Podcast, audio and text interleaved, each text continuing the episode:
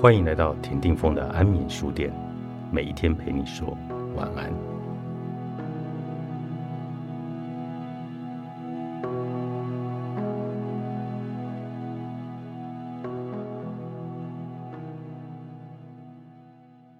问题不存在，人生也就不存在。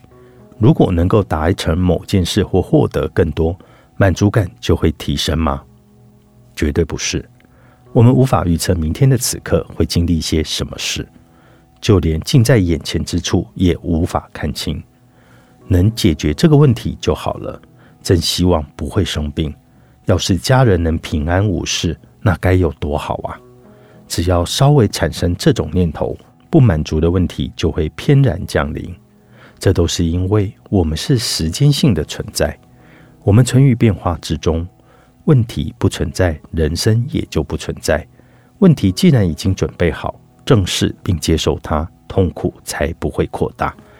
我们只能每一天竭尽全力，至于彻底解决根除问题，不让问题再一次发生的幻想，只会使问题变得更严重。你曾经深入端详过自己吗？你有想要更了解自己，就必须要走进深处，细细的检视。日本禅师片桐大人曾说过这样的一句话：“想要深入理解人类的人生，就只能走进更深处。人生的深度就等于你的目的地，但不可以对此产生执着。时时走进你的人生深处吧。这是心灵的人生，透过灵性的训练，能使你的人生更有深度。”你将会真正体认到别人的人生的底层究竟有什么。为了了解自己的底层有什么，必须仔细的倾听自身各部分的动力与经验，深入探索，但不可执着于任何的主题、感受、情绪、想法或者感觉，必须客观公正的一视同仁，以中立不偏颇的视角来关注。唯有如此，才能进入更深处和完整的真实的我相遇。很矛盾的是，我们之所以必须深究内在的原因，是为了不以物喜，不以己悲，是为了能一视同仁。为此，就必须走进深处。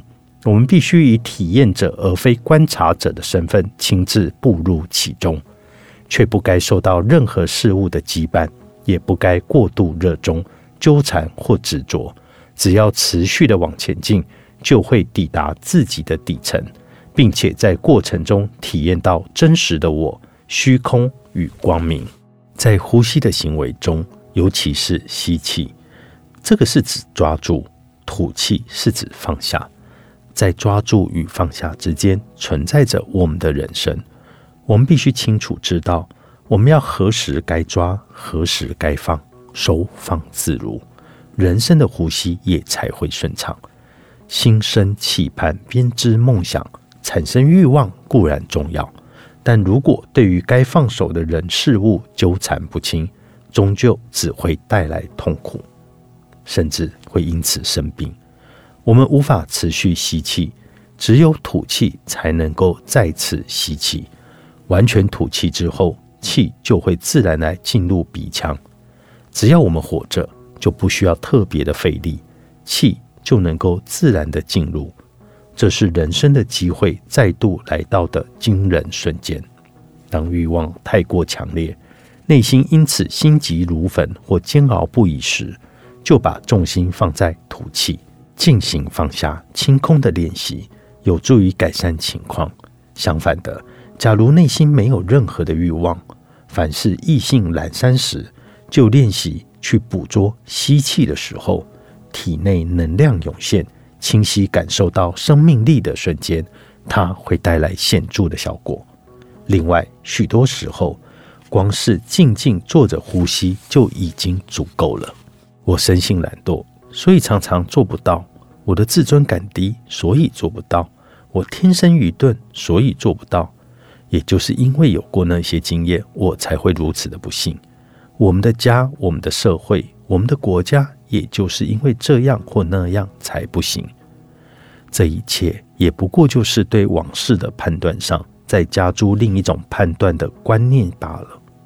只要离开了这个观念，它就失去了形体。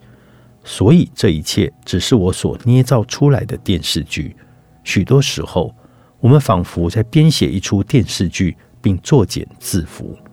明明是自己编写的电视剧，却期望着有人能够代替我解开这一切，换成更好的选择。这样的愿望是很难实现的。